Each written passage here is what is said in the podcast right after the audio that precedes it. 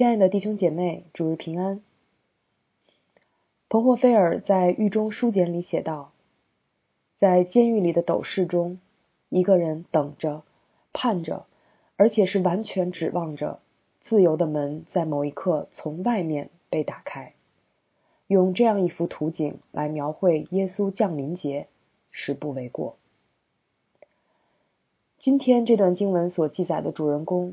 一个坐在耶利哥城外讨饭的瞎子，他的内心也同样如此。他在黑暗的囚禁中等着、盼着、指望着有一天光可以从外面照射进来。这个愿望终于在耶稣和他的门徒们去耶路撒冷途经这里的那一天实现了。耶稣医好了这个瞎子。这是路加福音中耶稣去到耶路撒冷前所行的最后一个神迹，应验了旧约指着主说的预言：瞎子的眼必睁开。究竟这个瞎子是如何从耶稣那里得着医治的呢？我们先来低头祷告。亲爱的天父，感谢你今天再次召集我们在各处聚集，愿你的圣灵。开启我们，光照我们，好使我们的心眼打开，可以借着耶稣基督看见你话语的真实和奇妙，也让你的话语可以在我们心中生发出对你的信心和盼望。带领我们下面的时间，奉主耶稣基督的名祷告，阿门。耶稣一行来到耶利哥的城外，路边坐着一个讨饭的瞎子。这个瞎子听到周围人声攒动，就问身边的人：“怎么回事？怎么回事？”别人告诉他说：“拿撒勒人耶稣来了。”瞎子一听这话，就喊叫起来：“大卫的子孙耶稣啊，可怜我吧！”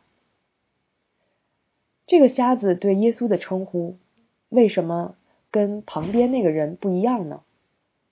那个路人甲称呼耶稣。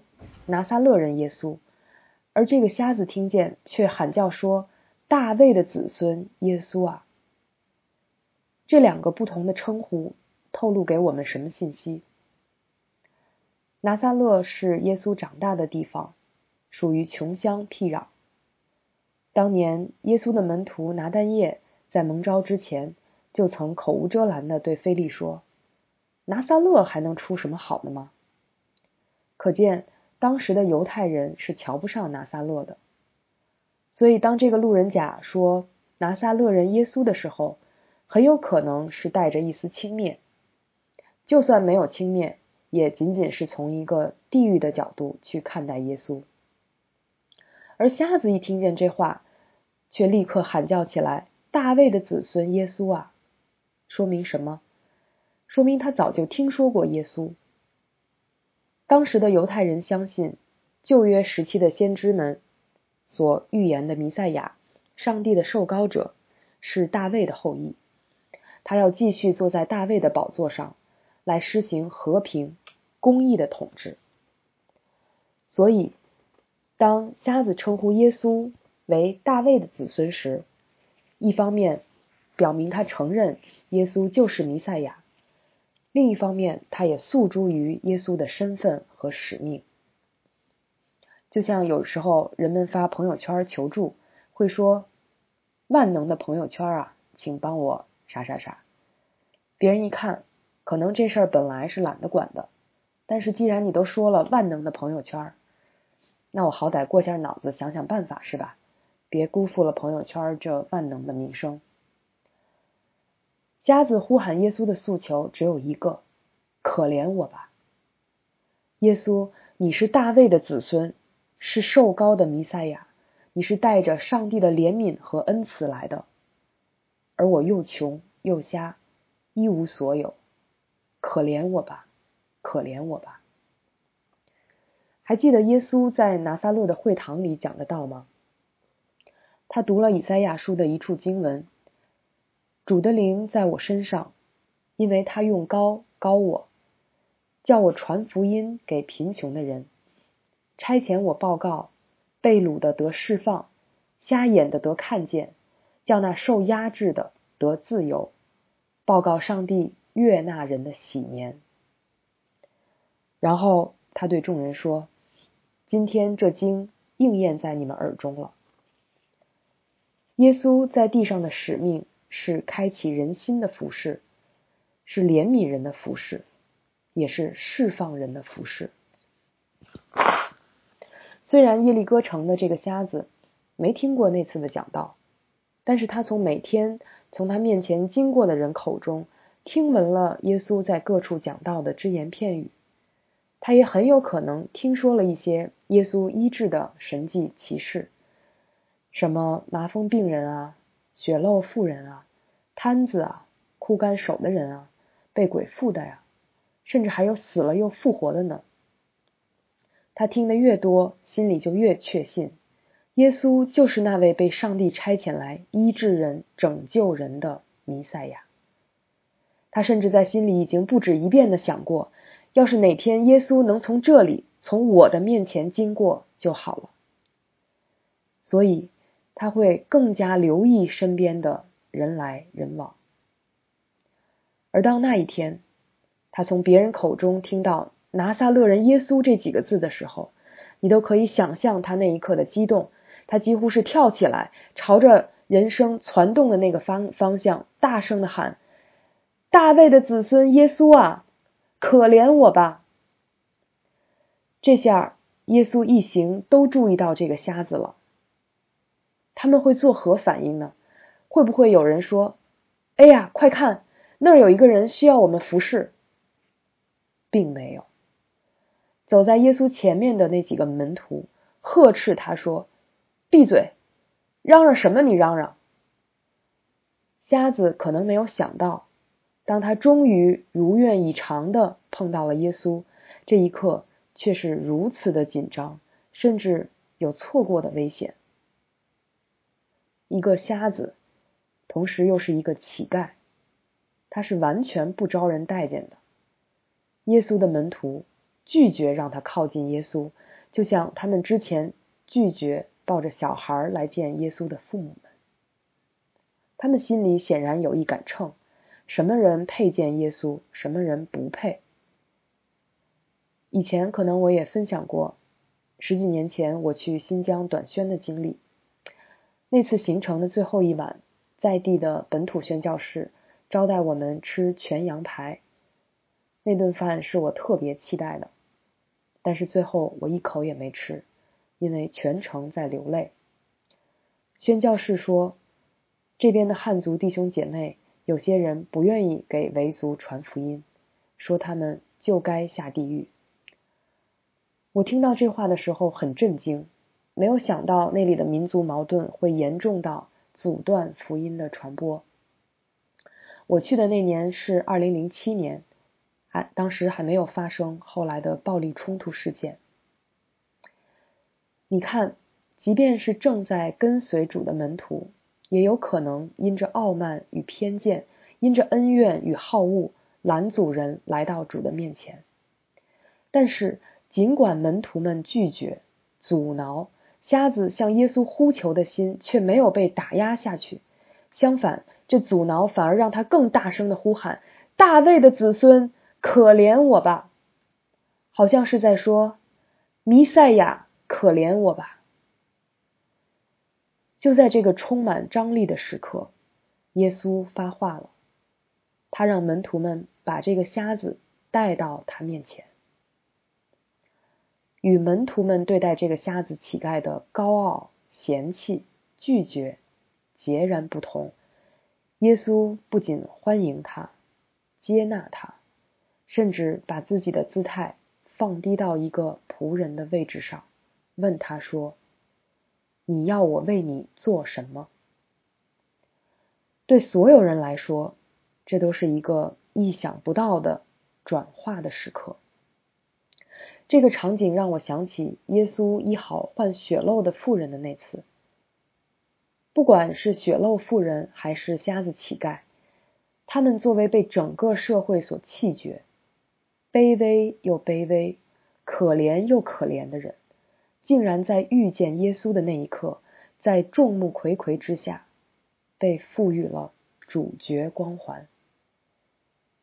耶稣亲切地称呼血漏妇人“女儿”啊，又问这位乞丐说：“你要我为你做什么？”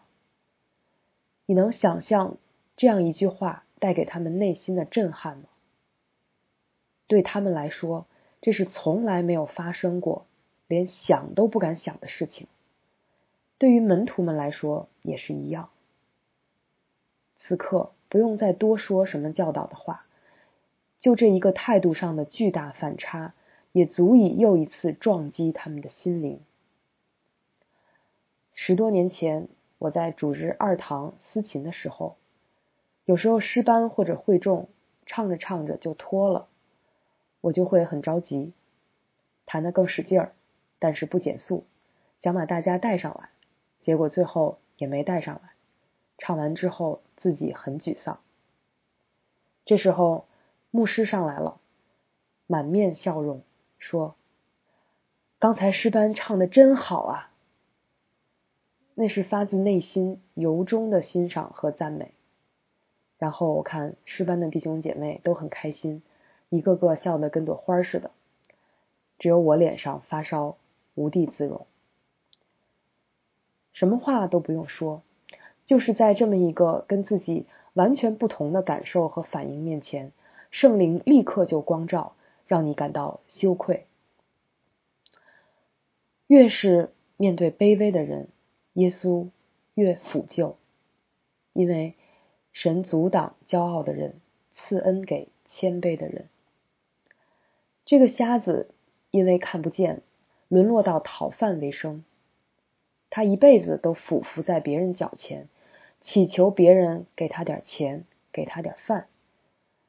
而今天，他遇见了耶稣，大卫的子孙，受高的弥赛亚，是他盼望已久。能带给他终极拯救的那一位，是他冲破一切拦阻也要去呼求、去恳求的。但是，当他被带到耶稣的面前，耶稣却将主动权交回到他手上，将尊荣赋予他，问他说：“你要我为你做什么？”你说耶稣难道不知道他要什么吗？耶稣见到生来瞎眼的，就医好了他；见到手枯干了的，就让手复原；见到被鬼附的，就将鬼赶出去；甚至血漏妇人一摸耶稣的衣裳，就立刻好了。耶稣说：“在你们开口祈求以先，天上的父早已知道你们所需要的。”那他为什么还要这么问这个瞎子呢？因为他其实是在问。你对我究竟有多大的信心？你相信我能为你成就到什么地步呢？同时，他要瞎子亲口把他内心所要的说出来，也是为了让门徒们看见瞎子的信心。这个时候，瞎子毫不犹豫，也毫不客气的说：“主啊，我要能看见。”耶稣说：“你可以看见，你的信救了你了。”然后瞎子立刻看见了。在希腊文原文中，你可以看见这句话其实就一个词，就是命令语态的“看见”，就好像魔术师魔术师变魔术的时候说“变，走你”，然后说的同时，神奇的那一幕就出现了。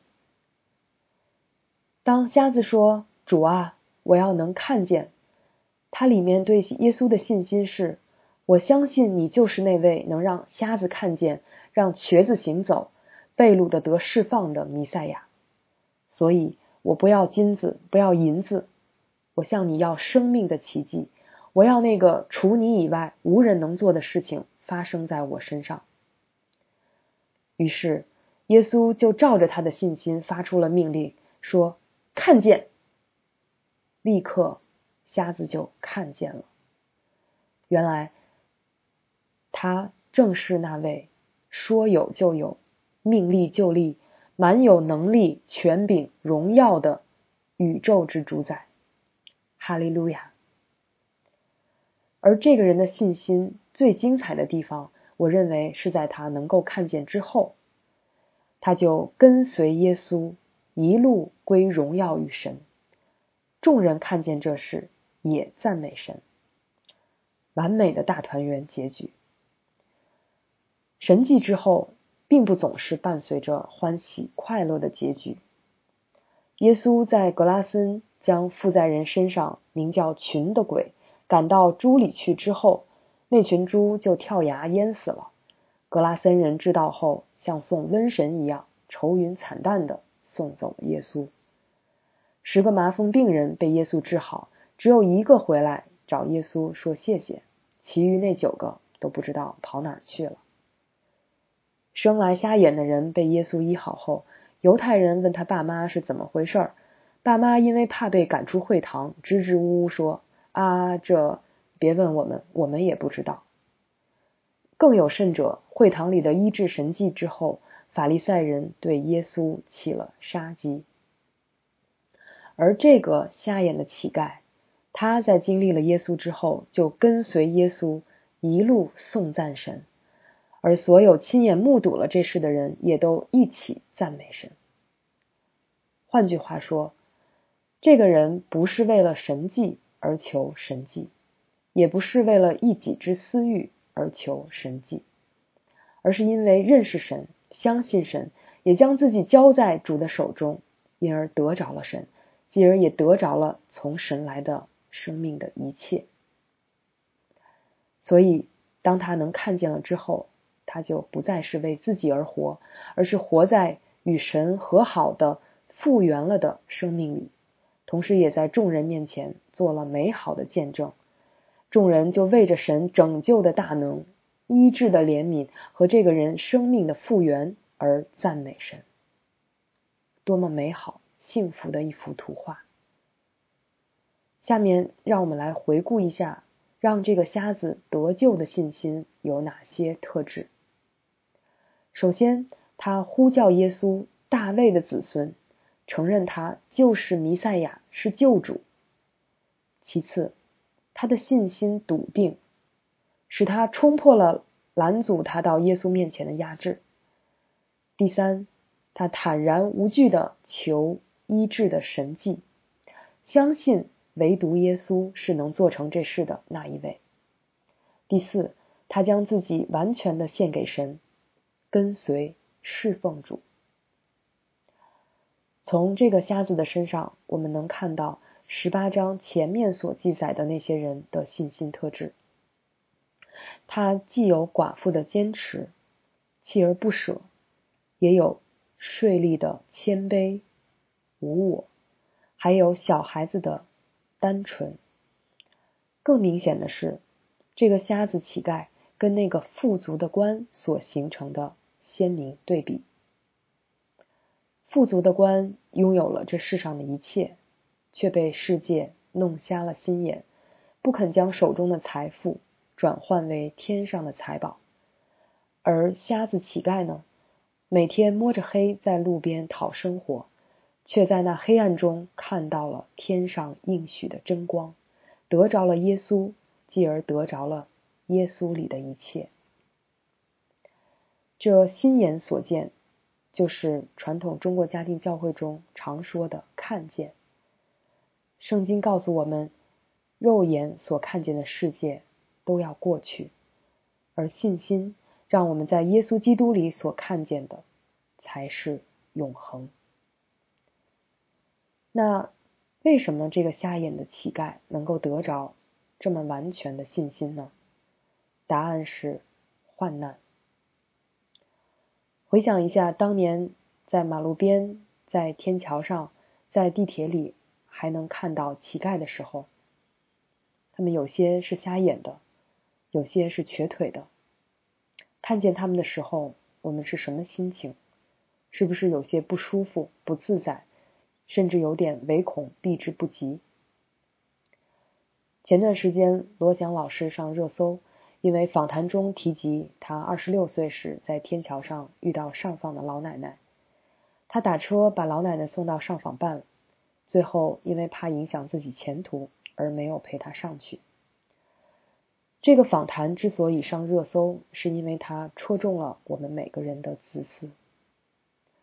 这样的事情，很多人压根儿不会让自己碰到，另外很多人不会把它放在心上。偏偏罗老师不仅碰到，走心，还在多年后如此坦诚的把它讲了出来，这就让所有听到的人都扎心了。我们拼命想掩盖的东西被他给揭露出来。事实上，我们不仅自私，也没有多少怜悯，而且还很少醒察。这样一来，你再试着去想象一下瞎眼的乞丐每天的境遇，他可还会有对人的指望？如果把自己带入的话，我觉得我自己是完全无法承受的。当我们看福音书里的这些神迹时，我们往往只看重神迹发生的那一刻，然后会想：主啊，那我呢？为什么你还不来解决我的问题？为什么不现在就解决我的问题？我们却不会去仔细思想，经历这神迹的那人在遇遇到耶稣前那漫长岁月里的痛苦患难，三十八年的瘫痪。十二年的血漏，不知道多久的瞎眼与乞讨，被鬼附，不生育，已经死了四天。他们不是在他们最痛苦的时候遇见耶稣的，可能也不是在他们祷告最迫切的时候遇见耶稣的。他们是在耶稣到来的那一刻，经历上帝的大能的。而在此前的漫长岁月中，他们忍啊，熬啊，等啊，盼啊，指望着在某一刻，自由的门突然就从外面被打开。就是在这个过程中，上帝赐下信心，那对弥赛亚的信心和盼望，就在这个忍受患难的过程中，被孕育着、抻拉着、打造着、坚固着。直到灵里彻底贫穷，心里的宝座也虚位以待，只等着那一位荣耀的救主和君王进来。这是过去几年我在破碎的心境中所经历的灵程道路。去年在我信主的第十七个年头，我有一种要信不下去的感觉，在孤单、羞耻、无力、没有价值的重负中。我觉得神辜负了我，在我心里有个很顽固的东西，就是我想要我想要的，而且我想用我的方式得到我想要的。这个私欲最后带来的是一种血气的爆发，就是我前一段时间在朋友圈所发泄出来的情绪。为此，我要在弟兄姐妹面前认罪悔改，它在各个方面都带来了一定的破坏性。从那个时候到现在，我重新的来到神面前，反思自己的生命，更深的看到自己里面的罪性和败坏，也看到痛苦患难如何一层一层的拨开我生命的真相，显露出我心中的偶像和我灵里的瞎眼与匮乏。从这个意义上来讲，我知道在我心里生发出了对他更深的信靠与盼望。如同看到自己在监狱里的斗室中，一个人等着、盼着，并且是完全指望着自由的门在某一刻从外面被彻底的打开。今天我们每个人都依然在自己的痛苦中，也在这个时代的患难中，与自己的老我、自己的罪性做着斗争。我们也实在渴望上帝从外面为我们打开那扇自由之门，并且一次又一次的呼求大卫的子孙，可怜我们吧。但是那个时间不在我们手中，而在上帝手中。而我们能做的，就是像那个瞎眼的乞丐一样，忍耐着，等候着，相信着，盼望着，直到我们能够真正的。以神为我们的满足和喜乐。最后，让我们再一次重温保罗的劝勉：我们既因信称义，就借着我们的主耶稣基督得与神相合；我们又借着他因信得进入现在所占的这恩典中，并且欢欢喜喜盼望神的荣耀。不但如此，就是在患难中也是欢欢喜喜的，因为知道患难生忍耐，忍耐生老练，老练生盼望，盼望不至于羞耻，因为所赐给我们的圣灵将神的爱浇灌在我们心里。但愿我们在耶稣基督里得着。神所赐给我们生命的一切，我们低头来祷告。